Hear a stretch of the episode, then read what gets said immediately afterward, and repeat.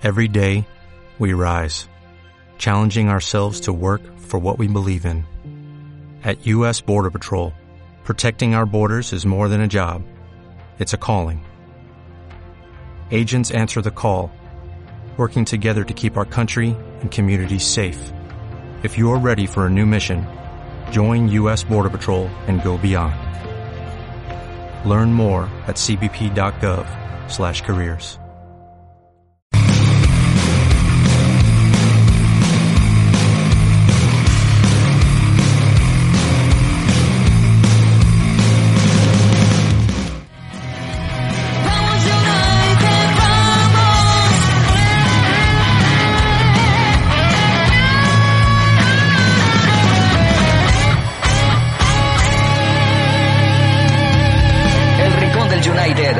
Premier League y algo más.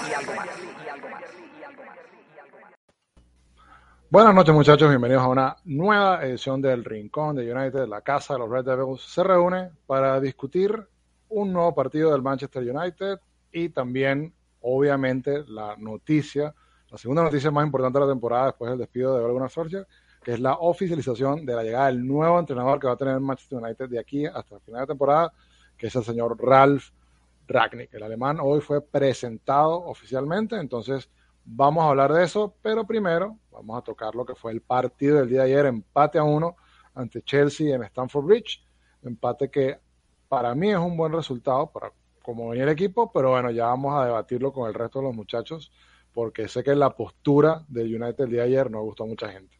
Vamos a ir presentando a los chicos. Rafa, amigo, ¿cómo vamos?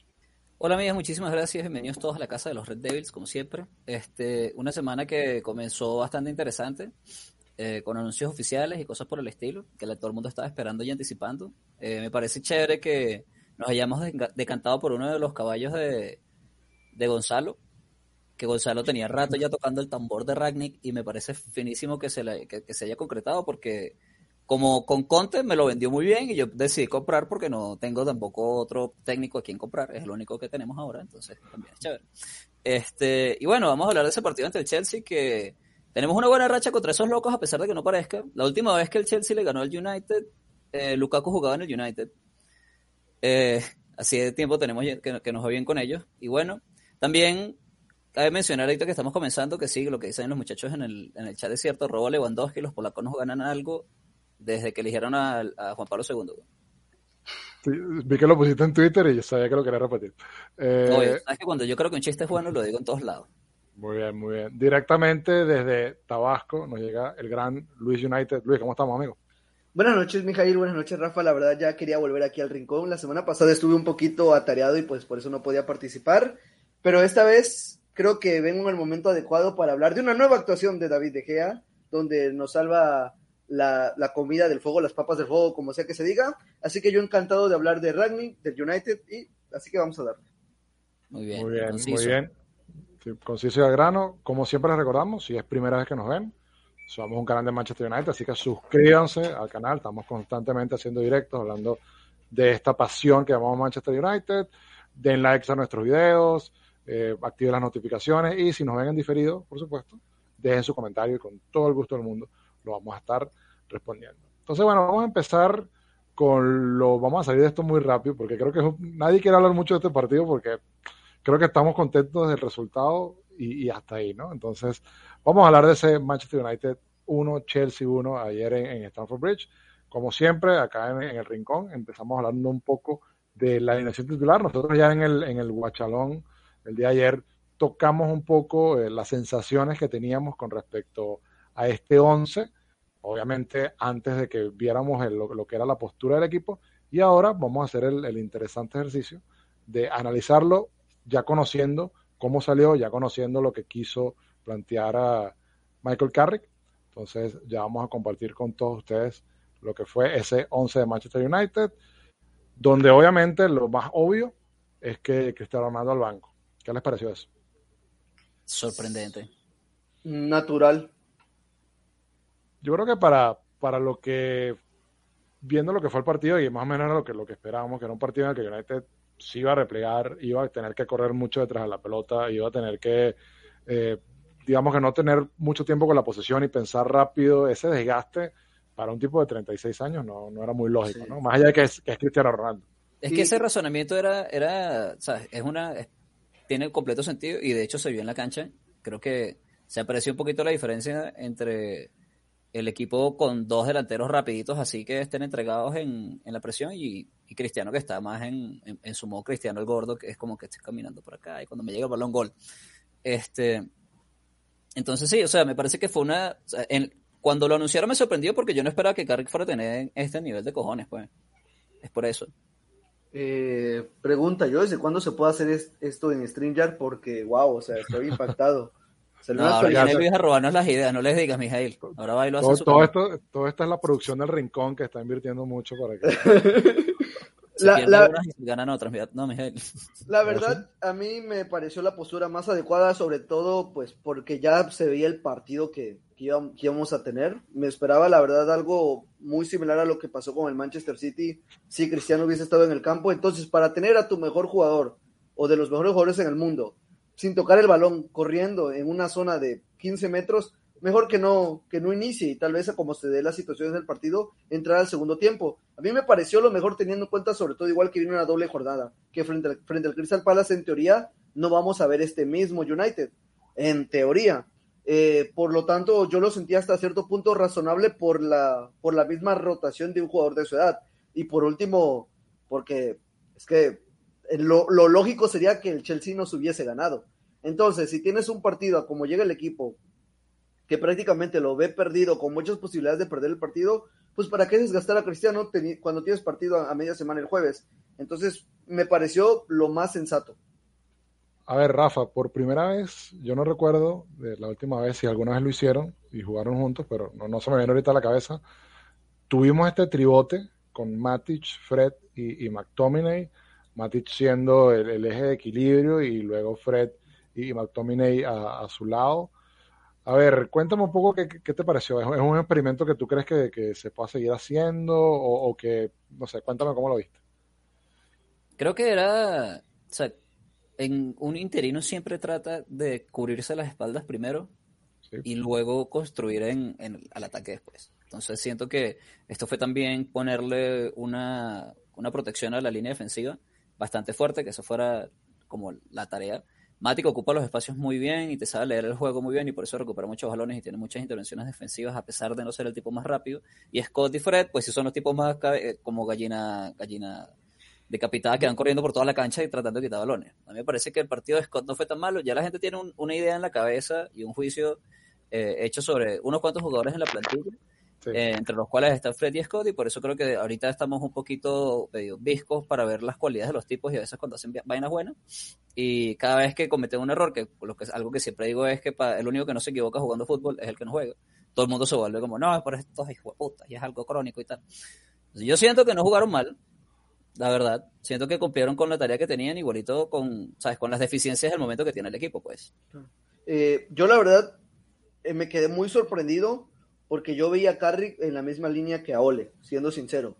Entonces que ya no está Ole, viene a hacer algo que se venía pidiendo por muchos momentos para evitar catástrofes como lo que fue el partido frente a Liverpool. La verdad a mí sí me tomó muy, de sorpresa, pero para bien, porque esto es algo que al menos yo ya venía pidiendo. Naturalmente iba a significar eh, algún sacrificado en adelante, en este caso fue Cristiano Ronaldo, y sobre todo el no jugar con extremos tan extremos, por así decirlo, pero dentro de todo el partido de los tres me pareció muy correcto, muy de la mano con lo que dice Rafa, igual estamos en el peor momento para, para probar esto y tener un, un juicio lo, lo más justo posible, pero me pareció bien sobre todo con miras a lo que pueda hacer el siguiente entrenador.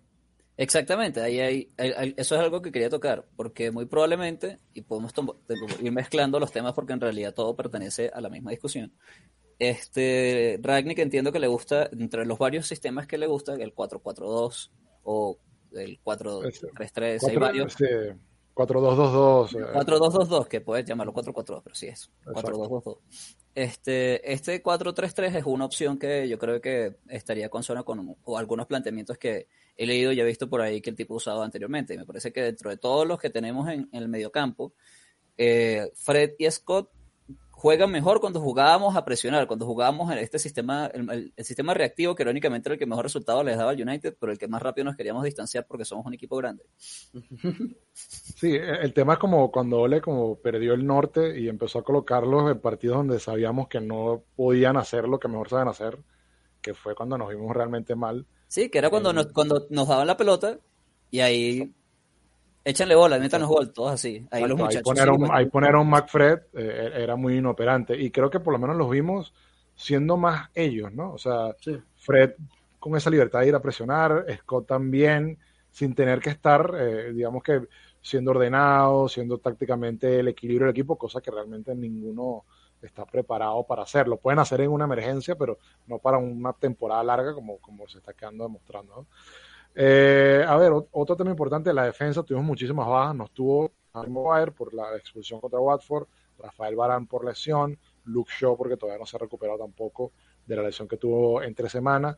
Y bueno, con una defensa altamente improvisada, eh, creo que- Bueno, hey, Mijail. No son, estos dos jugadores no son los nuevos fichajes de esta temporada. pero no. ¿cuántas veces han jugado? Yo no, recuerdo no. un partido frente a Luto Uno. la temporada Ah, pasada. ok, wow. Marico, o no, Mijael, que se siente que derroten tus argumentos con esas Sí, partidas. no, ya le No, pero- en la calle. Yo no creo, ni aunque sea en los entrenamientos, no tenga una especie de sinergia a ellos. O sea, no se me hace tan improvisada si te soy sincero. Hay que ver cuántas fotos tienen juntos el equipo que ganó el partido. Ah, ándale, Sí. exactamente. Yo, yo la verdad creo que, que, o sea, improvisada también por en el sentido de que, a ver, Alex Tellez a mí no me parece mal jugador, pero ¿cuántos partidos seguidos ha tenido? Ahorita creo que Sí. es de, de los pocos partidos, de las pocas rachas que es la que está jugando consecutivamente, que también lo pedíamos, porque decíamos, Sí. vamos a dar una oportunidad a, que está en el banco, pero darle unos 5 o 6 partidos a ver. Y mija, y mija, anotó un golazo frente a Villarreal. Lo lógico es, tomó impulso, confianza, motivación y lo sentó y desapareció después de eso. Sí, sí, sí, hasta que, bueno, hasta que no tocó más que el Luke Shaw quedara todo desbaratado y, Sí. y tuvieron Sí. que, que finalmente colocarlo, ¿no? Sí, sí, sí. Ellos tienen esa, esa situación de que de verdad no ha tenido suficiente continuidad para que no pueda decir que el rendimiento del tipo es él en su mejor forma con, con ritmo. Exacto. Este, y bueno, y a, a su derecha está un tipo que está ensantuchado entre Lindelof y Phil Jones. Entonces, imagínate cuántos minutos ve ese pana. A mí me da risa porque Eric Bailey, y podemos hablar inclusive un poquito de, de lo que fue su partido, me parece que tuvo un muy buen partido, tanto él como Lindelof, de, Ujú. verdad me parecieron, estuvieron muy bien, pero mi tema con Bailey es este, ¿no? Ya sabemos que Bailey hace un partidazo y el siguiente puede ser, O, o dentro cosa. del mismo partidazo te tira un despiste, como el de Sí. Atalanta en Champions, que nos contó un gol de Duman, me parece. Exacto, y eso que ese fue un buen partido Mm, en general claro. de él, pero como, como, como tú bien dices, tuvo ese despiste, pero creo que ayer, en líneas generales, los dos estuvieron bastante, bastante bien, muy impresionado con Lindelof, pero bueno, Ah. siempre, eh, siempre sabemos que es un central y lo mismo pasa con Suecia, que Mm. cuando el equipo está replegado, es muy Brilla. central. Claro. Exactamente, le conviene eso. El problema es cuando tenemos que salir hacia adelante y tiene toda esa espalda atrás, que va a ser interesante y otra vez para mezclar temas, como decía Rafa, para todo lo que viene, ¿no? Porque Claro. sabemos que con, con Ragnick seguramente eh, eso de, de presionar en bloque, de estar muy arriba, va a venir. Entonces es interesante ver ahí cómo Lindelof se puede adaptar. Entonces, bueno, más o menos este fue el 11. eh, después ya hubo algunos cambios, también vamos a conversar. Y ahora vamos a hablar un poquito del partido. Eh, a ver, yo creo que está bastante claro que la postura del Manchester United el día de ayer fue una postura, de, yo lo llamo de emergencia. O sea, el equipo está como que sangrando, más allá de que ganó contra Villarreal, el equipo viene sangrando y lo ayer fue simplemente, bueno, vamos a tapar la herida. Sobrevivir. Exactamente. Yo creo que yo aspiraba realmente que, que Chelsea nos pasara por encima desde el resultado. Creo que desde el juego lo hicieron, pero desde el resultado, bueno, uno a uno, ¿no? Eh, yo particularmente me quedé sorprendido porque sí, yo esperaba que fueran mejores, no tanto, o sea, no pensé que se fuera a repetir la sensación que tuve en el partido frente al Manchester City. Nuestro primer disparo desviado casi casi a córner fue como hasta el minuto 20, de ahí recuerdo un mal control de Sancho, que, que fue una jugada peligrosa en el área Sí. rival, y el túnel de Fred a Rudiger, que luego se cayó por magia Fred Exacto. pero ninguna de esas es que me dio la sensación de que estuviéramos cerca realmente de anotar, mientras que el Chelsea desde el- en menos de tres minutos eh, me fue la de Hudson Odoi que saca de Gea con la punta del pie y La yo de ya desde Ziyech. ese momento, sí, o sea, fue como de que, bro, en menos de cinco minutos van dos, O sea, no, no te esperas que de verdad inicien con tanta presión. Yo particularmente... De en hecho, el- todo el mundo esperaba que exactamente eso lo mi, hiciera. motiva- mi, mi positivismo me decía, no puede ser. Pero, o sea, me, me da risa porque el sábado, comparando el partido de Liverpool, metieron gol en menos de dos minutos. O sea, y es como que el paralelismo que veo con un equipo que en teoría es igual de grande que tú o similar. No, el United es más No, grande. es muchísimo más chiquito. No, sí, la verdad. Pero, pero, el, pero el punto es de que, o sea, lo que es el tomar buenas decisiones, lo que es un proceso, lo que es una directiva relativamente interesada, lo que es un entrenador valiente, no sé, o sea, es ver a los rivales y pesa, o sea, realmente a mí me pesa Luis Chelsea. Gracias, Andrés. A mí ayer, a mí me causó gracia porque de, tú, tú hablabas un poquito de la sensación de contra el City. Y claro, contra el City la sensación era que, bueno, los tipos tienen siempre la pelota y nosotros estamos defendiendo. La sensación de ayer era que no podías hacer nada, o sea, porque tenías la pelota y era que te la quitaban. O sea, y el United intentaba salir, porque lo bueno, lo que tiene Chelsea, y, y es, esta, es lo que vamos a empezar seguramente a ver con, con el United, que son estos equipos que no es tanto como que tener la pelota, sino que tienen la pelota e intentan de una ir al arco, entonces siempre intentan como terminar la jugada. Entonces United siempre está como en un punto de inicio y era como que intentábamos salir, presión la recuperaban, intentábamos salir, presión la recuperaban y eso como más frustrante de ver, ¿no? Que estás los como que- veíamos como que- muy lentos y tontos. Recuerdo pases laterales de Fred de McTominay ridículos que terminaban cediendo ante la presión del rival. Es como si ellos fueran a un por dos y nosotros todavía como que procesando qué vamos a hacer. Sí, eh, esa sensación que a mí me da como de, de- de frustración, ¿no? Más que contra el City, que repito, contra el City era como que resignado de que, bueno, ellos tienen la pelota y nosotros no. Pero ayer era frustración de que no la agarramos, o sea, no tenemos dos pases y, y- y- y la perdemos. No sé si tú lo Y- viste así también. tampoco era, o sea, como parte de la intención que sal- ni, ni que jugáramos, era como simplemente vamos a apretar ese culo, palonazo para el coño de la madre, y todo el mundo marque a su hombre y corran.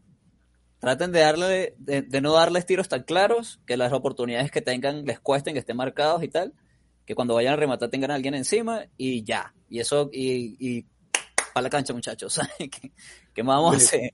Yo dije, totalmente. todos nos anticipábamos que nos cayeran a goles, o sea, con todo el momento. En su momento en Chelsea le hicimos buenos partidos, a Tuchel le hicimos buenos partidos, no nos ganó con, con, con Ola y tal. Siempre estaba ahí como la vaina de quién, quién iba a terminar eh, superando al otro.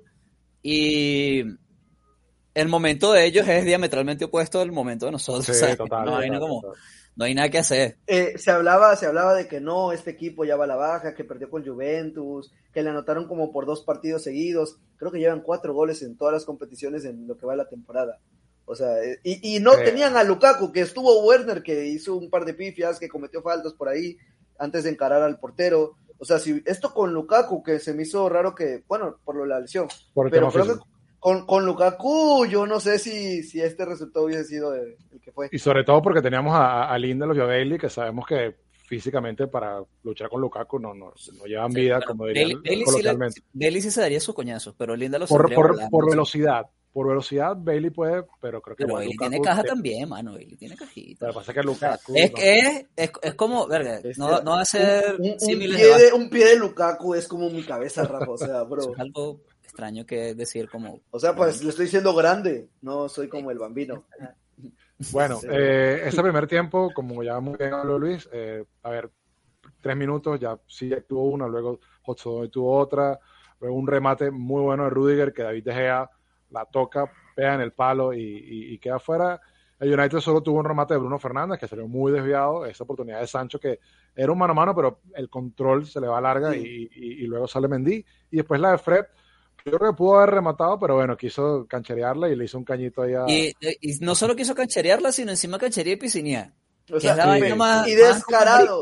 Pero muy descarado. Ojo, si, se lo, si se lo tiempo con pitaban, si se lo pitaban es ídolo. Ah, sí, pitaban, Obvio, lo marico, por lo menos, por lo menos pretende, sabes, tienes que, y si tomas el contacto, porque de pana fue como que entre las piernas, verga, me la la cría, ahora voy para el piso. Y ni siquiera, o sea, de vaina ni lo rozaron, de vaina ni lo sopló, es como, Sí, no sí, hizo sí, nada. Pero bueno, es Freggi, o sea, Freggi hizo una de, de sus mágicas acciones ahí. Sí. Entonces, bueno, eh, hicimos por lo menos otra cosa que rescatar el partido, hicimos un par de caños, Ah, Sí, bueno. es verdad, uno, unos cañitos ahí. o tres. O- Otra, otro más importante fue un, un- un tiro libre de Rich James, que, que se estaba casi yendo, casi se le metía de Gea y de Gea muy bien. Ah, eh, sí. volvió a sacar ahí, así que David De Gea creo que sin ningún tipo de duda es el mejor jugador del partido, ¿no? Pero el jugador del mes, ¿quién lo va a ganar? Cristiano. Bueno, es lo que, es lo que hay. Coño, pero es que obviamente este mes se lo tiene que dar si no le dieron el balón de oro. Ah, Está todo bueno, triste, hay que subirle el ánimo de alguna forma. güey. Es verdad, al- algo hay que darle. Entonces, bueno, eh, termina ese primer tiempo, como repito, ningún tipo de oportunidades para el Manchester United. De hecho, el expected goal fue de 0.02 ¡Vamos! para el United. Y luego arranca la segunda mitad, van cuatro minutos, tiro libre para el Chelsea. El United despeja la pelota. Y luego Jorginho, eh, según lo que dijo su entrenador, confundido por las luces de Stamford Bridge, eh, no pudo despejar.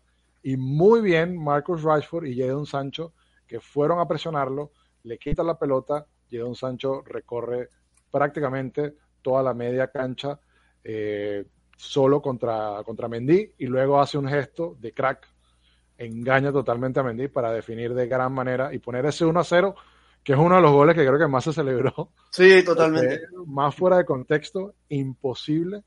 Y, y bueno, Sancho 2 de 2, ¿no? Se está empezando a enchufar el chico y creo que esa es de las mejores noticias que, que Ah, podemos pe- tener. Pe- Pero es de lo que hablamos. Anotó confianza, dale continuidad y volvió a responder. Es de lo que se venía pidiendo. Bueno, y pero lo de- ¿cuántas veces metió gol Sancho para que le diera el siguiente partido? Ah, bueno, eso sí. No, no, bueno, también es un buen punto. Pero lo que voy a dar en mi ejemplo con Alex Telles que mencioné hace rato. De que Sí, no, sí, sí, yo entiendo, desaparece. entiendo el callback, entiendo el call, muy bien. Eh, pero al y- mismo tiempo, hay una falla de tu lógica y Pero lo, lo, lo, de, lo de Tuchel es como de.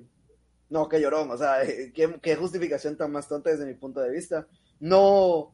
He estado en un estadio, pero de día, nunca así con las luces, pero no sé qué tan real puede ser ese Yo jugaba una weón. mira, mira, Yo jugaba una béisbol.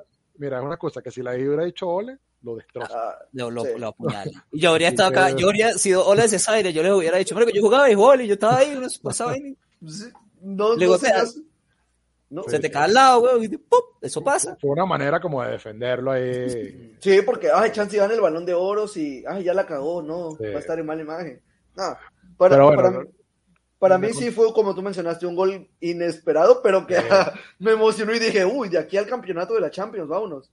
Sí, fue- fueron esos, esos momentos donde también se, se- como que, como dicen por ahí, se armó el partido y el United empezó a la contra como que a verse con mucho más peligro que, que en el primer tiempo, ¿no? Quedó como más clara la postura de Chelsea. Chelsea obviamente también al estar un gol abajo empieza como que a adelantar un poco más las líneas y ahí el United Más. con Rashford que se empezó a conectar más en el segundo tiempo fue un peligro por unos minutos hasta que llega la jugada del empate, ¿no? Yo creo que ahí vimos cosas que yo lo decía en el Guachalón, eh, este United como equipo contragolpeador tiene un potencial gigantesco. Y yo creo que ahí es donde la mano de Ragnick se puede ver, ¿no? Un equipo que con la velocidad que tiene le puede generar problemas a quien sea. ¿no? Yo, yo Chelsea no lo había visto sufrir así eh, desde hace bastante tiempo, ¿no? Por lo menos, Tam- Tampoco, tampoco, con Liverpool, pero con- porque tenían uno más.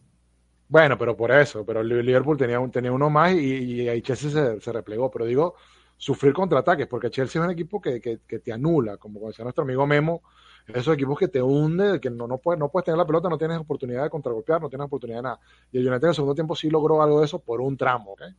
Ya, ya después volvimos a la postura inicial. Y creo que eso me hace pensar que este equipo tiene un potencial, que también lo vemos con Ole. A ver, se nos olvida mucho de, de la época Ole, que, que este equipo contragolpeando era, era un equipo excelente. Y, y solo que, bueno, este, este, esta temporada realmente pocas veces pudimos hacerlo por los distintos contextos que tuvimos. Pero es un equipo que, cuando tienes a Marcus Rashford, y si le agregas a Jadon Sancho, y si le puedes agregar a Mason Greenwood, son tres jugadores que en la contra te pueden liquidar, ¿no?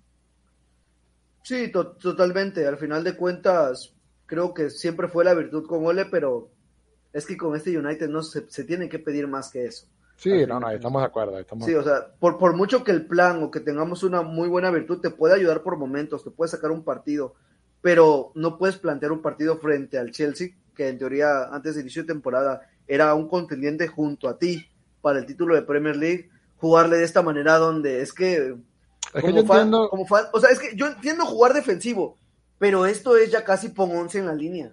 Lo que pasa es que, Marico, a ver, literal, que alguien haga el meme de Carrick así, eh, eh, desvaneciéndose en Mourinho.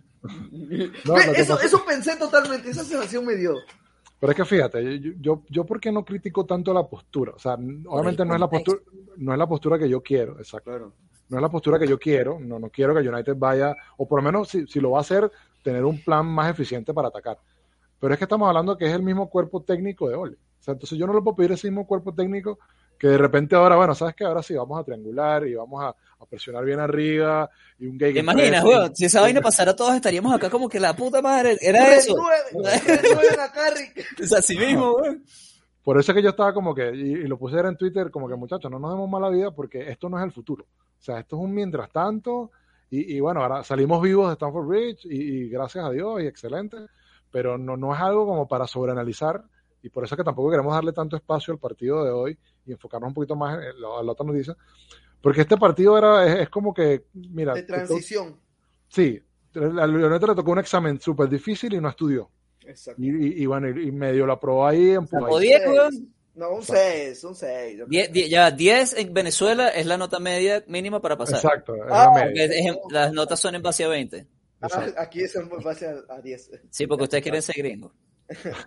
No, porque si no, a más, de menos, y esas pendejadas. Pero bueno, Bueno, muchachos, y, cuando, cuando ya parecía que el United, porque aparte se estaba defendiendo muy bien, habíamos defendido bien la cantidad absurda de corners que tuvo Chelsea, todo iba muy bien, to- ya estábamos ilusionándonos, pensando en que nos podíamos llevar una victoria, llegó este error de Aaron Mambisaka, un penal que yo quiero ver cómo Rafa lo va a intentar justificar. Ok, aquí Uy, voy. Estoy demasiado preparado. ej- ejercicio. Te voy a decir, sinceramente, yo vi la jugada, vi la- veo la jugada y es como la puta madre de la narrativa. En lo que sucede, lo primero que viene por mi cabeza. Segunda idea, coño, vamos a verla, no, ponen la cámara lente y yo veo, Juanvi viene, está viendo el balón acá, de este lado está Tiago, el balón viene acá, la pone acá porque se- el balón viene acá, el balón baja, Juanvi lo está midiendo, Juanvi lo está midiendo, lo patea y en lo que empieza a patear, pone la pierna a Tiago Silva y le da queriendo, que, que de hecho tú puedes buscar el video de la misma jugada hace unos años contra Martial, el Ah, mismo sí. árbitro. La misma. No la misma jugada, el mismo árbitro no pitó la jugada. ¿Qué cambió? Este, para mí, francamente, mano, o sea, no es porque Guapisaca sea uno de, mi, de, de los jugadores que yo más he defendido en esta huevona, sino porque hacer un análisis así fuera, tratando de sacar sesgos y vaina. De la jugada, si tú estás yendo al balón y de repente aparece el tipo, no, nadie tiene la, la, la rapidez mental para detener una patada así y no, y no darle, ¿sabes? Y encima que si no lo hace, o sea, ya tú estás, ya tú estás haciendo el movimiento con la pierna, güey, no, no te da, no tienes el reflejo en una fracción de segundo, es imposible. Yo le he dado Yo- patadas a mis amigos así sin querer. Yo, yo, no, yo estoy de acuerdo con, con Rafa. Para mí es una reacción total de cual- que cualquier jugador hubiese tenido al ver el balón, porque está dentro del área, va botando, despeja, o sea, es natural. Mi problema viene con la regla. Yo, por lo que tengo entendido, efectivamente, debe de ser penal por lo que dice la regla. Sin embargo, mi problema es cuando no es justo, no siempre. Es como lo de las manos la temporada pasada. Al final de cuentas, da mucha margen a la interpretación y también es complicado porque por el tema de la intención del jugador, porque cómo podemos saber es a, ciencia, a ciencia cierta si lo está viendo o no lo está viendo, si va si, se, si lo quiere patear o no lo quiere patear, si se va a aprovechar de esa de ese de ese margen Es que la en intención solo aplica en las manos, ¿no? En, en, en el, ¿sabes? Cuando son patadas, esa vaina es eh, contacto en el área, que se, que se interpreta así como, como una falta tan sencillo como cualquier, lo que tú consideres de tu cabeza una falta, es penal. Pues, Y entonces esa la cantidad de contactos que hubo, es penal. Para mí era penal. Sí, O sea, eh, totalmente. la vaina es que cuando el de Martial también, Sí, sí, sí. Claro. Al principio, Sí, ¿no? el- el- tiene que haber un criterio homogéneo. Exacto, los criterios, los criterios. Es el Tiene que haber un criterio homogéneo, lo cual es chimbo que no exista, y hay que, hay que llamar la atención al respecto. Tampoco es que nosotros desde acá de la Sudamérica vamos a poder hacer algo, al- algo al respecto de, de el arbitraje en la Premier League. Pero bueno, aquí estamos. Este, Para, para mí lo único es que, a ver, Bambisaka tiene que ser como más cuidadoso en ese tipo de... Uy. de- de- de en la vida ¿no? en O sea, general. Sí, exacto. O sea, es un buen consejo de vida, ¿no? Eh, pero, a ver, si estás en el área, si estás en Stanford Bridge, que aparte, o sea, estás de, de visitante, tú sabes que es muy probable que el árbitro compre cualquier cosa. Y, y- y a ver, cuando él, él ve, obviamente, a Thiago, y aparte Tiago también hizo su buen trabajo de brasileño y se tiró dos horas en el piso. Obviamente el árbitro comió y, y estaba totalmente justificado. El VAR no había manera de que pudiera intervenir porque al, al haber contacto, listo. Ya el VAR dice, se lava las manos porque está justificada la acción y bueno. Llega Jorginho y a diferencia como hizo con Italia, esta vez sí convirtió con, con Chelsea.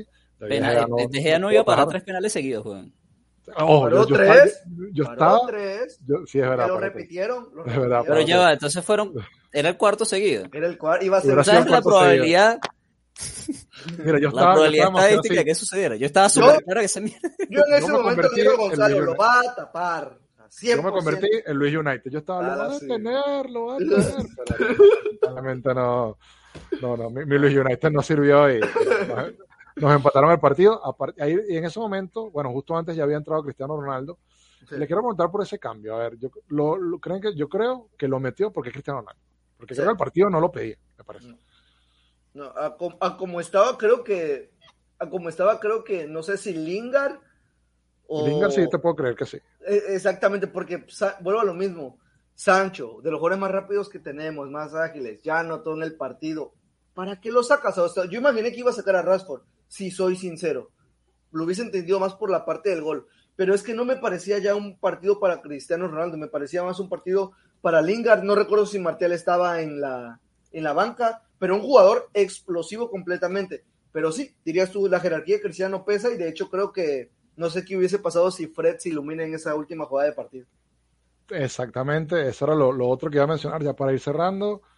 El United, en uno de sus pocos intentos de presionar arriba, eh, logra recuperar un error de Mendy y la pelota le queda a Fred. Fred intenta picarle la pelota a Mendy cuando, digamos que se puede discutir que tenía pase, no para Lingard, porque Lingard estaba offside, sino para Cristiano, aunque admito que no era un pase fácil. Ajá, no era, estaba tan claro tampoco. Pero a ver, el- yo creo que lo, lo que se le pedía era que, a ver, remata al arco y que, que sea lo que Dios quiera, ¿no? Si ya hizo eso en el primer tiempo, ya canchería en el primer tiempo, pues bueno, ya lo hizo en el segundo, último Pero más minuto. allá de eso, yo creo que el partido de Fred no fue malo. O sea, No. se le pega porque, bueno, por eso. Mira, por, le- cuan- es que cuando la es- agarró es- Fred, es toma yo de vi a decisiones. Ramírez frente al Barça en Champions. Cuando la agarró Fred, yo pensé en Ramírez, pícalo, o sea, de verdad. Yo quizás hubiese hecho, o lo hubiese intentado, pero no se dio. Es que es la toma de decisiones, mano. O sea, como si puedes cuestionar la toma de decisión de Juan Pisaca de querer despejar un balón en el área, puedes toma- cuestionar la toma de decisión de Fred, de estar ahí en esa situación, weón, y no tomar, y, y no, y, ¿sabes? no hacer algo mejor que, no jodas, soy yo, weón. O sea, Bueno, Dios, weón. importante mejorar eso, ¿Quién eres porque una de las cosas que, que, que por lo menos Radnick habla en su filosofía es eso, de recuperar muy arriba y resolver en pocos segundos. Entonces, ahí Sí. se nota un poco de, de- de que hace falta todavía ese trabajo. A ver, Fred creo que tiene condiciones para por lo menos intentar rematar al arco. Creo que ahí, no sé, o sea, no ¿No se sabemos qué supone que pasó que por su los cabeza. libres arrechísimos en entrenamiento y tal? Supuestamente. Que, que por algo le le- una vez lo dejaron patear un tiro libre y la gente Yo creo ¿por qué que- yo creo que Lucho, el- lo el- patea fino en entrenamiento. Él subestimó la altura de Mendy. De Mendy. Sí, totalmente. Siento que O sea, la era un remate con un nivel de complejidad, era un remate con un nivel de dificultad. Para que tú pongas el balón ahí, con un arquero de primer nivel, tú tienes que hacer el fucking tiro con chanfle, cuando tienes que darle para atrás así a la pelota y que la vaina entre perfectico. No eres esa persona, Fred. Cualquier otro brasileño de la selección la mete. Por eso. Casemiro, pa, perfecto. bueno, pero ajá, en la vida es así, no lo he inventado yo. Sí, lamentablemente con esa oportunidad United se pudo haber eh, llevado una milagrosa victoria, porque realmente así hubiera sido de, de Stamford Bridge. Luego entró Lukaku, que se le notó que físicamente no estaba, no estaba tan a tono, no, no, no estaba tan fino como en otros momentos.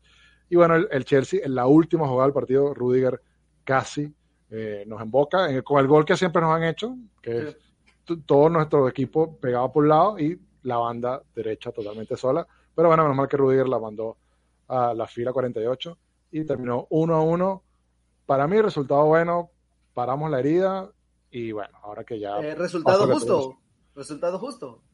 No, justo no, creo que tenía que haber ganado Chelsea. eh, pero tampoco, a ver, salvo la. en cuenta el origen del dinero del Chelsea, sí es justo. Ah, de verdad.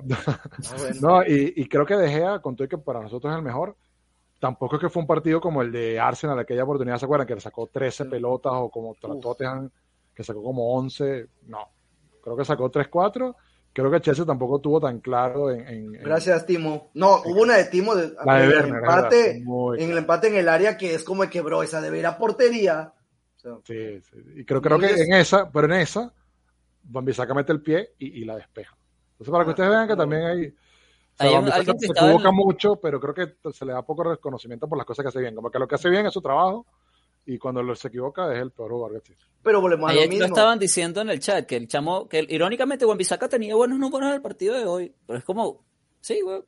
No, no es un carajo, yo, o sea, una, una vaina que hay que controlar. Primero, por favor no le digan Bisaca la puta que los parió. Wambi. el nombre del tipo, por Es favor. Wambi para los por favor. amigos. Es Wambi. como debe ser. Juan Resaca por lo menos, pero no le digan Bisaca, Dios mío. No, Y me- segundo, el tipo está pasando por un bache de forma. Es verdad. Igual que yo, igual que Maguire, hay jugadores que están pasando por un, mal rendimiento, sí. Pero yo siento que hay jugadores que tienen cualidades, Guapisaca sobre todo es uno de ellos, que yo siento que tiene muchas cualidades que sobre las que se pueden construir, que sí tiene defectos en su juego, pero que en la posición en la que él juega, yo priorizo las vainas que él tiene como cualidades. Yo, Rafael. Y ahorita estamos en la época de los, de los fullbacks que más aportan en el fútbol y no sé qué vaina y tal. Bueno, de pinga. Chévere. Si tuviéramos uno de esos, yo estaría súper animado. Dalot y, no es eso. y por el entrenador que viene, tampoco es que vea a Juan Vamos a ver. A, yo también lo estaba puteando. Vamos a ver qué pasa con esos locos. Si no los ponen a rendir, bueno, me emocionaré por los próximos que vengan, güey. Y ya. Yo creo, yo creo que este cambio de entrenador, Dalot y Telles con la sonrisa más no poder, siendo sincero. Mira, De repente. Pero no sé si Bueno. Telle está también es lo que está buscando Ragnick. Vamos a ver. Ojo, yo, yo creo, y, y creo que ya con eso podemos dar por cerrado el, el partido de ayer. Eh, repito, no vemos tanto, nos enfocamos media hora, hicimos muchísimo, todo el esfuerzo Sí. del mundo, porque Sí. realmente la idea no era hablar tanto del partido, sino eh, hablar más de la noticia del día de hoy, que por supuesto es muy relevante para Manchester United y es la oficialización de la llegada de Ralph Ragnick como entrenador del Manchester United. Eh, tenemos por acá el comunicado, vamos a leerlo rápidamente eh, para vamos a compartir aquí. El Qué rápido vamos a acabar. Ragni, nuevo técnico interino. Terminamos. Ragnick, eh, nuevo técnico interino. Eh, Manchester United se complace en anunciar la incorporación de Ralph Ragnick como entrenador del plantel mayor hasta el final de la actual temporada. El alemán de 63 años será a cargo del equipo una vez que se resuelvan todos los temas vinculados a su visa de trabajo. Tras la finalización del campeonato, Ralph continuará en el club como consultor por dos años más. John Murto, director de fútbol de Manchester United, dijo, Ralph es uno de los entrenadores e innovadores más respetados del fútbol europeo. Fue nuestro candidato número uno para el puesto de técnico interino, lo que refleja el liderazgo invaluable y las habilidades técnicas que traerá al club. Ragnick cuenta con casi cuatro décadas de experiencia en administración y coaching. Todos en el club están ansiosos por trabajar con él a lo largo de esta temporada y luego durante dos años más cuando pase a cumplir el rol de asesor. Por su parte, Ragnick declaró, estoy emocionado por unirme a Manchester United. Estoy enfocado en hacer de esta una temporada exitosa para el club. La plantilla está llena de talentos y tiene un gran equilibrio entre juventud y experiencia. Todos mis esfuerzos durante los próximos seis meses estarán destinados a ayudar a estos jugadores a desarrollar su potencial tanto de manera individual como colectiva. Más allá de eso, espero apoyar los objetivos del club a largo plazo en mi rol como consultor. Michael Carrick permanecerá a cargo del plantel mayor hasta que se resuelvan todos los temas vinculados a la visa de trabajo en alemán. Manchester United agradece la cooperación del Lokomotiv de Moscú durante este proceso contractual. Entonces, bueno, muchachos, arranca la era Ragnick. ¿Qué esperamos? Títulos. Ah, la- aquí bien humildemente, ¿no? La Premier. La Champions, por lo menos. Está el No. blueprint de todo su legado, ¿no? No, yo creo que, ¿qué esperamos? Un fútbol ofensivo, como mínimo. Pero Eso. ¿en cuántos meses lo esperas tú? En dos semanas. Estás pegando bola durísimo, güey. Y mucho, ¿eh? Porque, o sea, tienes que, tendré que, o sea, hay, hay varias cosas de- del carajo de las que vamos a estar hablando a lo largo de todas estas semanas y hemos estado bast- viendo bastante información por ahí al respecto para poderles traer, ¿sabes? Información relevante, momentos importantes. Eh, y, por ejemplo, ¿sabes que su ar- lo- el, el árbol de Ragnick incluye a Tuchel, incluye a, se me, se me olvida, a- ¿cómo es? Nagelsmann, Klopp, Entonces, Klopp, Klopp más o menos, pero la historia con Eh, Klopp es que una vez jugó el equipo del Hoffenheim contra un equipo de Klopp y Klopp salió en prensa después, después de que le cayeron a, a goles y dijo y que no, mira, sí es que nosotros tenemos que jugar y tal con esa presión y luego lo implementó. Y ese modelo de, de- de contrapresión alemana que es tan popular ahorita que eh, no es estrictamente así como, "Ah, verga", o sea, es una- un, estilo de juego bien fluido tiene, y tiene muy, una defensa muy sólida y lo, como decía Miguel anteriormente, se especializa en recuperar la, o sea, aglomerarse en el, en el centro del campo, recuperar el balón rápidamente e inmediato traducirlo en una oportunidad de gol. Y en una el equipo de, de Ragnick tenía una estadística, el- creo que era el, el, cuando lo dirigía, que era, que era uno de los equipos en la liga que más rápido anotaban después de una recuperación de gol. Sí. Hay varios datos. Hay uno que es que 6 goles y el otro es que sí, como 40 goles. Entonces no sé cuántos los dos creerle. Los he visto los dos por ahí. Este, pero bueno, sí, o sea, por precisamente por todo eso, eh, viendo cómo Tuchel entró al Chelsea, ¿qué fue lo primero que hizo Tuchel, Luis? Mm, para empezar, recuperar a los jugadores con los que ya no contaba este de este tipo de Lampard. Lampard. Marcos Alonso. Entonces vamos a recuperar a Donny, a Telles, Yo creo que Dalot, Dalot. es que yo veo a Dalot como titular si te soy sincero. Si, si te soy sincero. Número uno. Está bien. Número, número dos, reorganizar la defensa de, de- del Chelsea en relación con recuperar a los centrales. Porque eso se hablaba mucho del Chelsea. Mucho poder ofensivo, pero muchas flaquezas, sobre todo con, con Kepa en esa parte. Entonces yo creo que vamos a ver un orden y yo pido dos semanas, o yo al menos imagino que en dos semanas vamos a ver una versión del United completamente ofensiva, porque yo creo que el United es un barco a la deriva que nada más necesita un capitán que sepa girar ese timón, porque por plantilla Creo que está tenemos. sobresimplificando el fútbol, pero de una forma rechísima, Luis. Tú para poder implementar una idea necesitas tiempo que- para poder trabajarla. es y tiempo es lo que menos va a tener el tipo, porque tenemos un partido cada tres días en las Mira, próximas semanas. yo No va a tener chance de tener... Totalmente. No, no, no, tienes razón. Pero a lo que voy es de que, o no sé si estoy sobreestimando, pero yo siento que tenemos el, la calidad y la plantilla adecuada para al menos ser completamente opuesto a lo que vimos esta, esta jornada pasada. Si Yo el tipo lo hace, va a ser similar a lo que dijo Mijael ahorita de cuando hablamos de Carrick, que Carrick de repente llegaba y jugamos tiquitaca. Me va a generar exactamente la misma impresión, porque los tiempos en el fútbol Bueno. para mí no son tan rápidos. Sí hay una diferencia, me parece, y, y es la, la experiencia y, y la Sí, pues, capacitación que, tiene, que tiene Ragnick en comparación con, con Carrick, ¿no?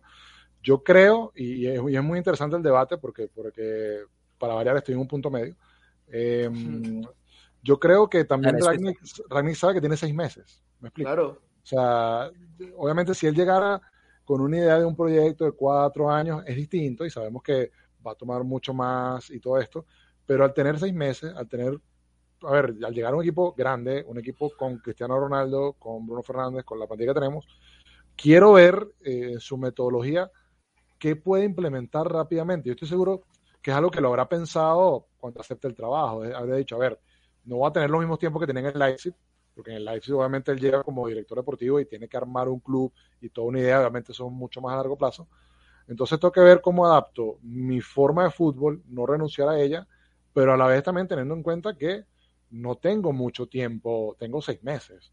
Y, y como bien dijo Rafa, no voy a tener una semana para trabajar, no, ahorita de aquí todo diciembre es cada tres días, dale, cada tres días, dale. De hecho creo que me parece que es como a mediados de diciembre, casi finales, es que el United tiene como que un solo espacio que tiene una semana entre partido y partido. Entonces, eso me causa mucha duda y, va a ser muy interesante ver ese proceso. Y ahora les quiero preguntar también, eh, la plantilla que tenemos, eh, ¿es adaptable a esta filosofía? ¿O creen que va a haber ahí una pelea, una, una Yo- lucha? Yo creo que es adaptable. El problema es lo que, es- lo que he visto mucho en Twitter es la comparación del promedio de edad, que con sus equipos son por ahí de 25 años, el promedio, y este United tiene como 27, 28, y principalmente los delanteros. Para lo que es la presión con Cavani, eso no se discute nunca, pero su edad no le puede permitir, tan, no sé si 90 minutos durante tantas semanas de manera consecutiva. Y sí, yo estoy de acuerdo contigo, este de Mark, pero a lo que voy es de que en el creo que por el carácter mismo que tenemos en nuestros jugadores y el talento y juventud de la plantilla, podemos encontrar el equilibrio. Yo al menos no sé si estoy sobrevalorando a los jugadores que tenemos, pero es que yo los tengo en muy, muy buena estima. Entonces, vuelvo a lo mismo. Yo creo que Ragnick, además de que sí, ya tiene su puesto de asesor, yo creo que quiere seguir eh, hasta cierto punto como técnico.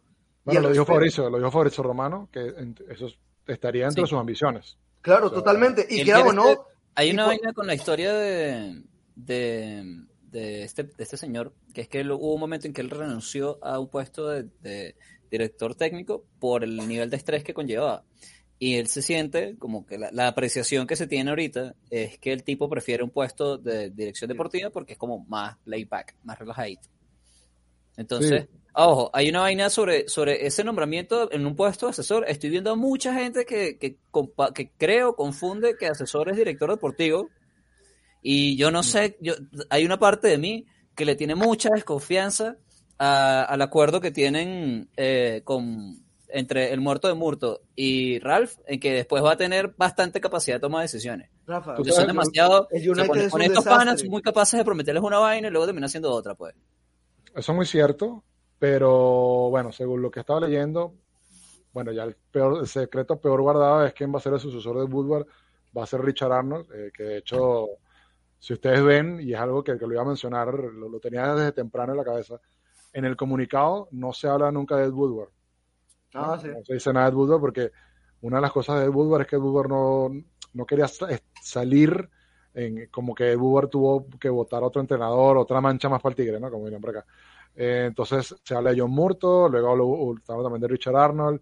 Eh, y bueno, lo que tengo entendido de Richard Arnold es que, a diferencia de Woodward, Richard Arnold admite que realmente su conocimiento futbolístico es prácticamente nulo y quiere empezar a delegar ese reporte. Vamos a, sí, toda la gestión futbolística del United. Entonces, este sería como un primer paso, con la llegada de Ragnick, sería un primer paso también para que tanto él como Murto sean como que los líderes en, en todo lo que va a ser la gestión deportiva del Manchester United y luego Richard Arnold se enfoca en lo en- que mejor sabe.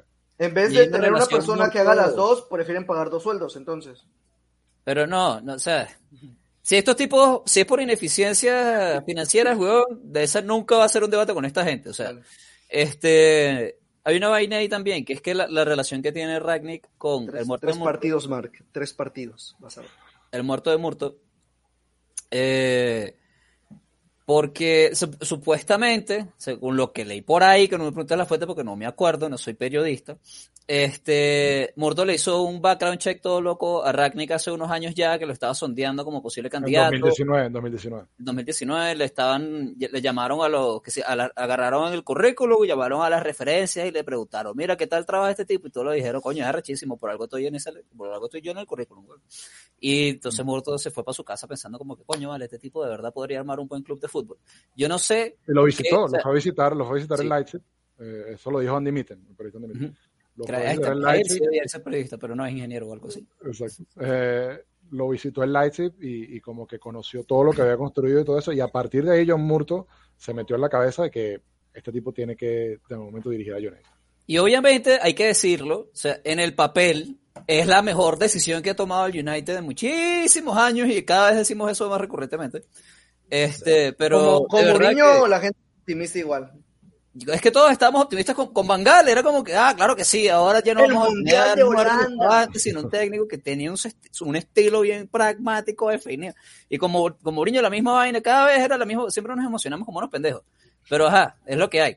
Y de, francamente, viendo todo lo que han hecho los pupilos de, de Ragnick y la escuela de, de fútbol que tiene, viendo cómo le gusta trabajar canteras, me parece que esa parte es algo que se acopla muy bien a la idea del equipo. Siento que Echar barato y joven. la política de fichajes que ha tenido el tipo, si tú ves la lista de nombres de la gente que ha fichado, es una vaina espectacular, de Sadio Mané, Neuer y un montón de cracks super macanos, un montón de gente muy buena. Y también, eh, a los que no les gustan las estadísticas, les tengo la triste noticia de que este tipo es uno de los carajos que más se dedica a, a la, a la parte de la, ¿sabes? De, la, de la data dentro del fútbol y de, y los- de las estadísticas y ese tipo de vainas y que se van a centrar bastante en eso. De hecho, hay esta maquinaria que complementa la, o sea, tú tienes tu equipo de data, que por cierto lo revampió el, el noruego, y que ahora vas a tener, vamos a tener algo funcional sobre lo que se va a poder construir. Y también hay no vainas Ole como- no hizo cosas buenas. Eh, Gracias, Luis. Gracias por los subtítulos. Muy bonito. Me- necesito que Luis esté conmigo en el trabajo. Cada vez que yo digo una vaina como- Pero bueno, entonces sí, eh, por eso obviamente hay motivos para emocionarse, para mí sí. Siento que si el United es sincero en su intención de darle la oportunidad a este tipo de desarrollar un proyecto, eh, creo que vamos a estar... Lo malo es que es otra vez el botón de reset. Lo bueno es que tenemos buenos fundamentos en donde, de dónde construir y yo creo que la plantilla que tenemos, mal que bien se acopla esa idea, yo creo que por lo menos al mismo nivel que la plantilla que tenía el Mira. Chelsea cuando llegó Tuchel, ¿no? Sí, sí, sí, sin Sí, duda es una sí, plantilla total. para mucho más.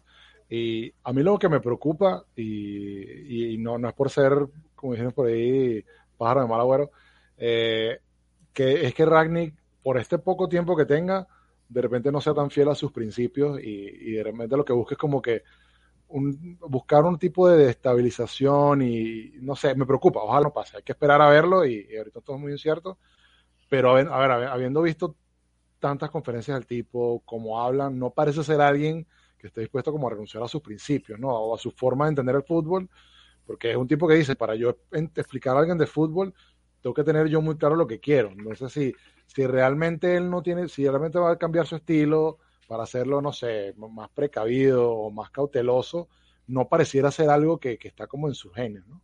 Entonces, Es No un tipo que parece que no, no compromete sus, sus principios, pues vamos a ver. Pero yo Y por ahí- eso, yo, Mira, yo creería si, si renunció que- a un trabajo porque le vendieron a un jugador sin Sí. él darse cuenta que fue el Gustavo al Bayern, yo creo que tenga el tiempo que tenga balas que va, se muere con la suya.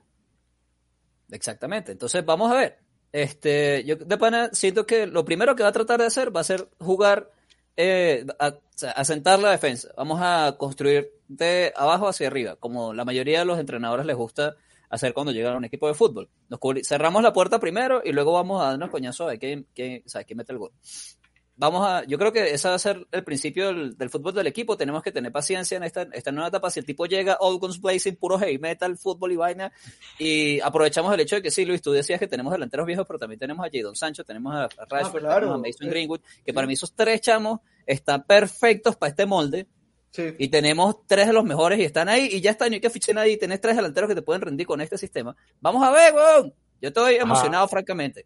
Ahora, has, planteado algo has planteado algo interesante, porque sí, si tú me dices que va a jugar Sancho, eh, Lingard, Rashford, eh, Sa- eh, y Greenwood, Bruno. ok, chévere, Bruno te presiona también como cualquier otro. Te digo, chévere, ok, si quieres incluir a Bruno, chévere, tenemos esos jugadores, pero está Cristiano Ronaldo.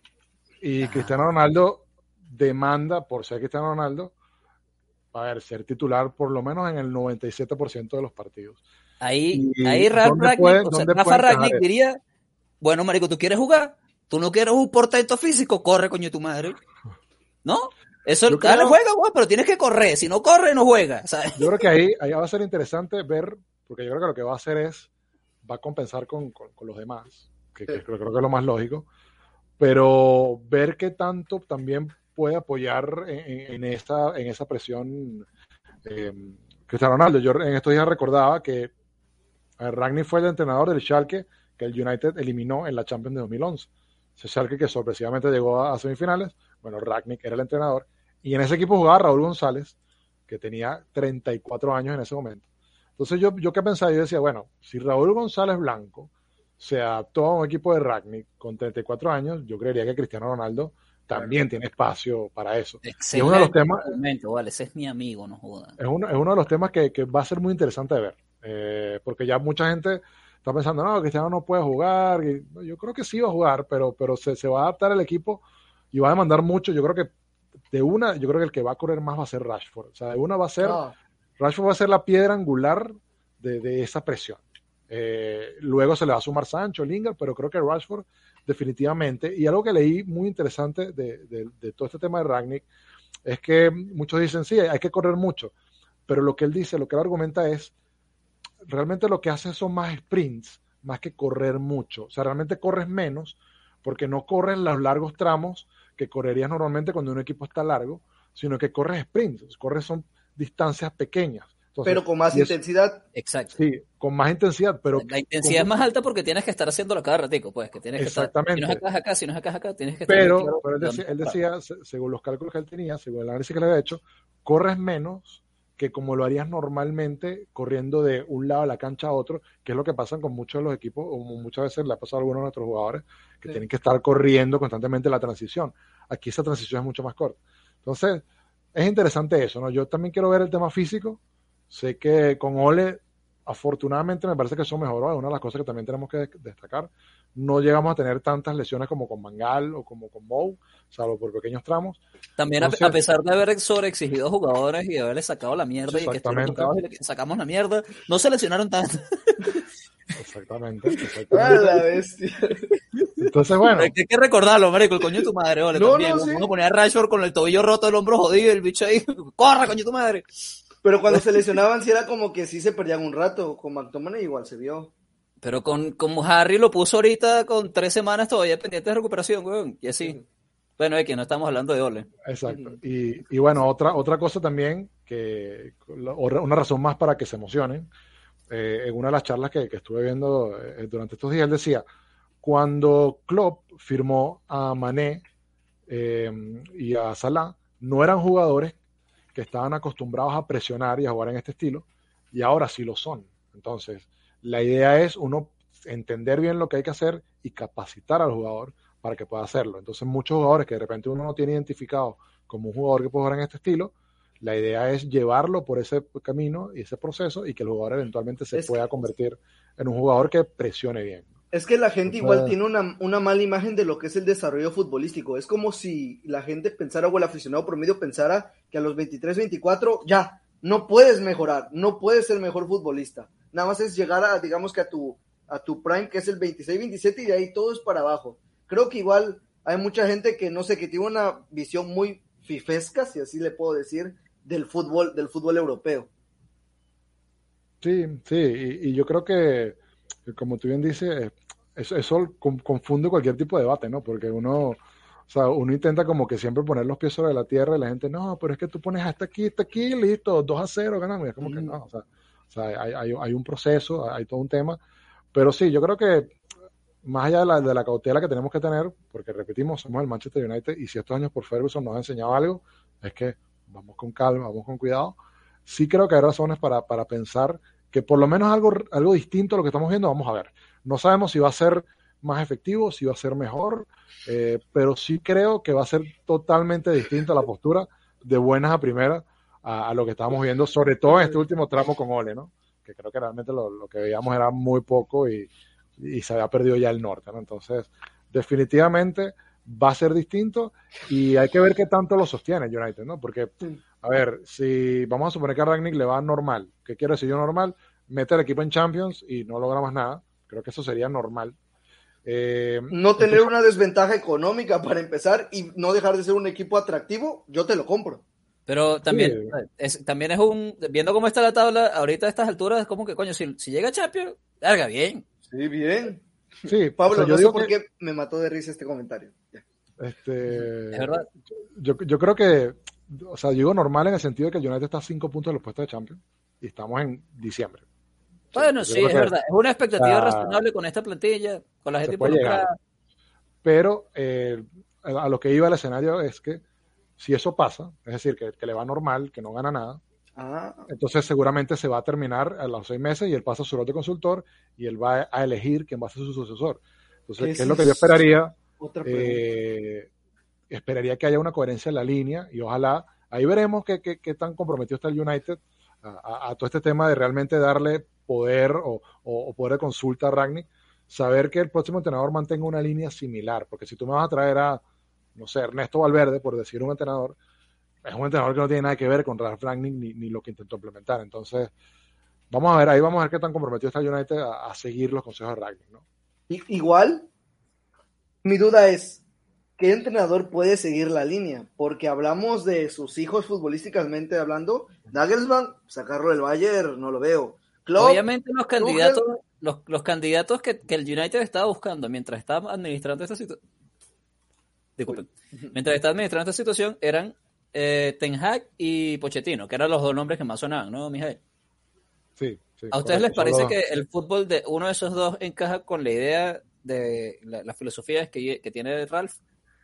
Yo creo que el de Tenag es, es como una transición un poquito más fluida que con Poch.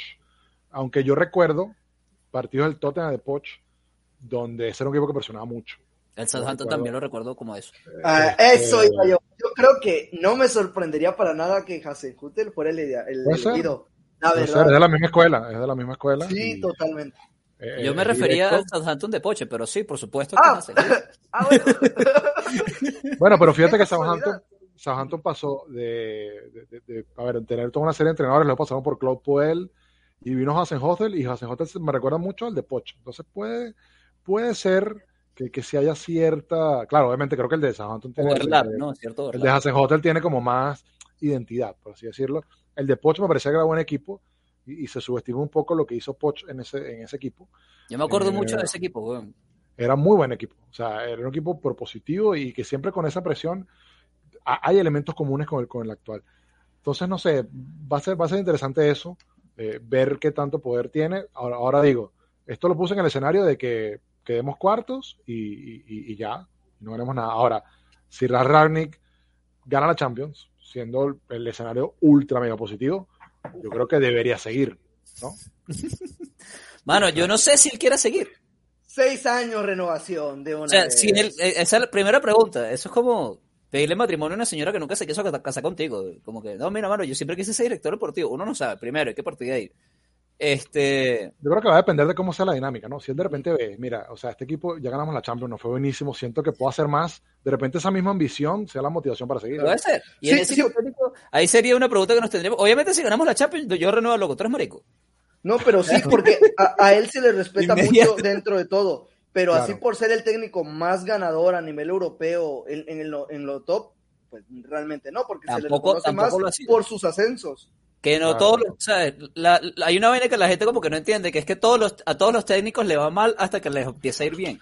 ¡Ay, no! ¡No! Bosch no ha ganado nada. Un gana nunca. ¡Ay, Ragni, te amo! Marico, yo me ¡Qué acuerdo que decían eso de! Klopp. Yo me acuerdo que decían eso de Klopp cuando sonaba para el United. Y uno como que era, pero, marico. No, mira, el ejemplo que mata todo eso es Hansi Flick. Dime tú quién conocía a Hansi Flick.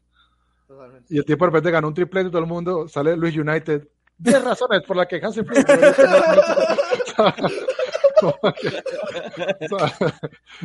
Es que es así, es así, o sea, ahorita creo que el, el fútbol está demostrando que, que la capacidad está por encima de que, mira, yo gané 10 títulos y tal. No, no, no. Ponderemos la capacidad. ¿Qué, qué equipo de qué equipo que está compitiendo en lo máximo a nivel europeo de cualquier liga se está peleando a Mourinho? Ninguno. Sí, y es un entrenador que se le reconoce por lo que ha ganado. No, vale, pero ¿cómo vas a decir eso de lo carajo que si tan solo lo hubiéramos apoyado un poquito más nos habría sacado campeones de todo, men? Si hubiésemos sacado a Pogba.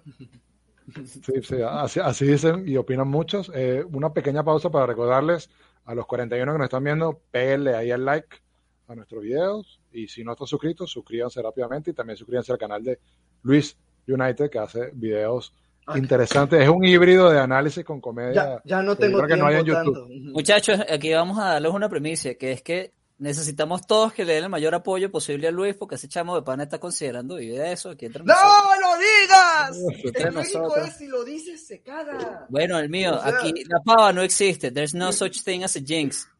Vean ese episodio de Hot Your Mod.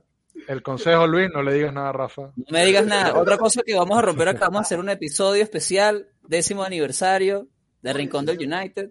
Vamos a hacerlo con toda la gente que tienen eh, años dedicándole tiempo, y eh, atención y cariño a este proyecto para que podamos compartir ahí la próxima tertulia, que normalmente es un espacio donde ustedes pueden llegar a acompañarnos y hacernos las preguntas que quieran. La vamos a hacer específicamente con ese Déjame propósito. confirmar que llevo más de un año para decir que Sí, soy. sí, Bueno, sí. espérense que denle 10 minutos a Luis, que ustedes saben cómo... El cómo 10 de diciembre, el 10 de diciembre cumple un año. Fue mi primera Wow. participación.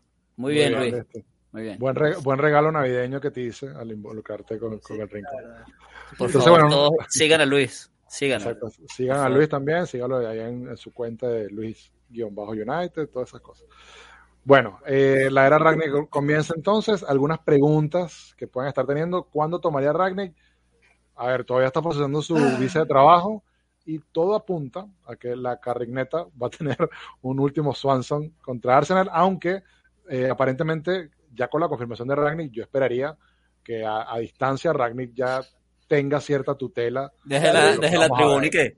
No, Carrie con la tablet que usaba Ole, ¿no? Su cara ahí en videollamada viendo el partido. Otra cosa interesante, muchachos, y, y creo que va presta como para cerrar ya el debate de Ragnick, eh, por lo menos por el día de hoy, va a seguir eh, el cuerpo técnico, va a seguir Car- Carrick, va a seguir ¿Está Mike Phelan, va a seguir? Kieran McKenna. Es, la, es las informaciones que, Bueno. que están El- dando últimamente. El asistente que sonaba, el tipo que iba a venir se quedó en ver. el, en el Moscú, ¿no? Eh, Sí, Sí, no, correcto. eh, Tomó no, el puesto que era de Ragnick. Sí. A ver, a mí no me molesta porque así rodean un poco a, a, a Ragnick de lo que es el United, pero no me va a molestar siempre y cuando se queden calladitos y lo que diga Ragnick se va a hacer. Es como de que este es el canterano de la sub-18, es bueno en esto y esto y esto. Muy bien, dale nota. Imprégnalo de lo que es el United, de las bases, de las fuerzas básicas, de la filosofía, del ADN United, pero al momento de las decisiones que Ragnick hable y los demás escuchen. A mí me hubiera encantado que, que limpiaran casa, weón, que hicieran borrón y cuenta nueva, porque entonces Sí, qué fastidio que totalmente. venga. O sea, que haya. Lo bueno es que sabemos que, que, Rag- que Ragnick, que lo va a decir Ralph, porque así siento que es como para mí, este, y además es mucho más fácil de decir. Rafael. Eh, es Rafa, nombre dile, es Rafa. Del tocayo, del tocayo. Este, el carajo tiene un- un- una forma de hacer las cosas que es muy involucrada, como que él tiene que estar en todas las facetas de la vaina. A diferencia de Ole, que era como que, ah, marico, ¿sabes qué? Me pico una bola, anda a entrenar todo el equipo hoy. Entonces, yo no siento que, que haya tanta oportunidad como para que lo- la falta de experiencia o de preparación de, de ciertos miembros del técnico, del cuerpo técnico, pueda manifestarse en la cancha como lo han hecho hasta ahora. Esperemos que esa sea la, que esa sea la vaina, pero una vez más yo habría preferido que hicieran borrón y cuenta nueva, porque ya no, no quiero más excusas de que no, pero es que es la misma gente, que la DJ y tal. Y esas narrativas a mí me rompen mucho los cojones. Pero también, la- por el otro lado de la moneda, Car- yo no tengo nada personal contra Carrick. Yo Carrick lo recuerdo con mucho no, cariño. no, y yo siento que si este tipo tiene dos, dos dedos de frente y se pone a estudiar y aprender ahí, ahí viendo cómo le huevo nada, coño, Mira, yo creo que, que, que puede el pasar algo United, en su carrera. el United quiere que Carrick sea como el que es Gus Hiddink para el Chelsea. O sea, como que cuando votamos a un entrenador, bueno, el plan B, ¿quién es? Bueno, ponga a Carrick. Ponga a Carrick ahí mientras tanto y, y- mientras vamos buscando. Es lo que yo creo, ¿no? Porque es que bueno, cuando es votemos, a, cuando votemos a Ralph porque le fue burda de mal. es que es muy, ra- es que es muy rara la situación, porque normalmente pasa lo que ustedes están diciendo. O sea, eh, yo entiendo que, que haya tomado unos par de partidos mientras Ah, pero luego hay barco, una, una pero renovación. luego, exacto, hay una renovación, llega todo un nuevo cuerpo técnico todo esto.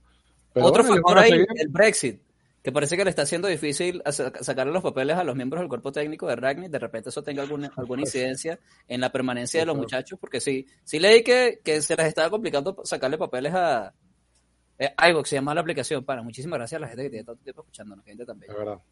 Pero sí, Sí, Brexit es Este- como una piedra más, ¿no? O sea, es como un obstáculo más. vamos a ver si, si, si el Brexit termina siendo el motivo por el que Carrack tiene una carrera exitosa. ¿Quién sabe? güey? Sí, sería un twist mariposa. Por ahora, invicto. O sea, dentro de todo. Sí, ¿no? sí, sí, sí. Invicto, invicto el gran Michael. Eh, por aquí nos pregunta Isai cómo ven lo de Haidar a- al United. Bueno, si es, un- si es la única de posibilidad, si es la única posibilidad de, de fichar que va a tener Ragnick, probablemente lo, si le dan los fondos, tráigalo. Yo ahorita voy a confiar en Ragnick. O sea, ¿por qué? Porque él Porque tiene muy buenos fichajes, güey. y va a implementar una idea y, y él sabe. O sea, yo creo que, a ver, Sí, porque si no confiamos en él, tampoco es que tengamos otras opciones, Mijail. No, y repito, venimos de, de- de que con Ole estábamos como que no sé, no, o sea, desconfiamos mucho en todo lo que hacía Ole, hay, hay que admitirlo. Creo que ahora sabemos que Ragnick tiene una idea clara en su cabeza, lo que quiere, sabe cómo jugar su fútbol, sabe cómo implementarlo, sabe qué tipo de piezas necesita. Bueno, vamos a darle la oportunidad que por lo menos traiga una de esas piezas en este invierno, ¿no? si, si es posible. Entonces, es lo que indica la lógica. Entonces, ya después vamos a ver cómo se desarrollan las acciones, pero es un entrenador que tiene muy buena, por lo menos todo el mundo habla muy bien de él. Este, otros colegas como Klopp, como Nagelsmann, como Tuchel. Se la pasan dándole flores. El- Tuchel no Sí, estaba sí. diciendo como, esto es un problema para el resto de la liga. Sí. Sí, eso lo dijo Klopp. Eso lo dijo Klopp. Klopp es la vaina, es que yo no confundo, con- no sé qué alemán es quién. Pero bueno, eh, veremos qué sucede. Seguramente estamos trabajando en algo ahí para con, algunos invitados para hablar un poquito más de Ragnick. Eh, cuando tengamos fechas se, se lo haremos saber. Pero no, esto es todo por el día de hoy, muchachos. Ya no queremos quitarles más su tiempo. Creo que cubrimos bastante bien lo que fue el partido y la llegada de Ralph Ragnick. Así que bueno, vamos a ir despidiendo a los chicos. Luis United, muchísimas gracias.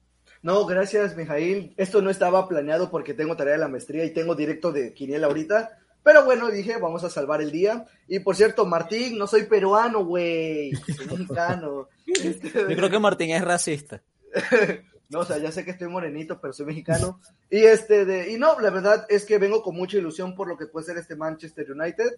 Estoy ansioso por el partido de, del jueves, pero más por el de fin de semana, que es ya frente al Arsenal, frente a Arteta. Eh, yo espero que para ese partido ya esté Ragnick. Y yo, al tercer partido de Ragnick, vamos a ganar de manera sólida. Vamos a ganar y vamos a gustar. Ya lo van a ver. No sé ni contra quién vamos, pero vamos a ganar y vamos a gustar. El jueves vamos contra el Arsenal. no, y luego el, Palace. Palace, el Crystal Palace. No, jueves Arsenal, Luis. El jueves vamos contra el Arsenal. No. Tengo el calendario acá, mano. Ah, sí. El, el domingo contra el Crystal Palace. Ah, perdón, tienes razón. El siguiente miércoles contra. Young Boys. Y ahora la pregunta es, sea, ya, ya lo declararon oficial. Entonces, para el próximo partido no le da chance de entrenar y todos los rollos, ¿no? Entonces, listo. Contra el Arsenal no. El tercer partido del tipo sería contra el todopoderoso Norwich City. Vámonos, más Ah, listo. clavada, más Ah. clavada no la pude tener. Vamos a ganar sólido. Esto se cierra, y listo, ya quedamos. Hasta Vamos a llamen, ver. a, llamen a Shinji para que marque otro hat-trick. Esto se cierra. Bueno, muy bien. Bueno, Vamos a ver. Yo, marico, ma- no me, me muero de la felicidad. A ver, ese, Ojalá. ese Barcelona va a estar buenísimo, va a tener una, una anticipación. Sí, totalmente, totalmente. Bueno, muchas gracias ahí a, a Luis United. Rafa, amigo, gracias. A ustedes, panas, a todos los que nos acompañaron, muy buenas noches, de verdad. El cariño siempre está presente. Eh, vamos a seguir estando, como siempre, eh, por acá, generando contenido eh, de una calidad variada. Hay cosas mucho mejores que hacemos. Cada vez que yo no salgo, la calidad, uf, para el techo.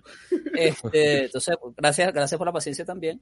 Eh, un fuerte abrazo a todos en todos los rincones de Latinoamérica donde nos escuchan. Eh, los queremos mucho. Pórtese bien. Suscríbanse. Y dale a like si quieres. Muy bien, suscriban ahí a, a lo que dicen los muchachos, péguenle ahí el like antes de irse. Y nada, seguramente nos vamos a estar viendo mañana, si, tenemos el quórum para, para Redu Premier. Acuérdense que el miércoles vamos a estar con la tertulia. Y el jueves tendremos el guachalón y el análisis del postpartido contra Arsenal. Y el viernes, como siempre, RDU al día. Entonces, bueno, terminen de disfrutar su lunes y nos vemos pronto. Chao. Lo que dijo Carrick se viene, lo veremos.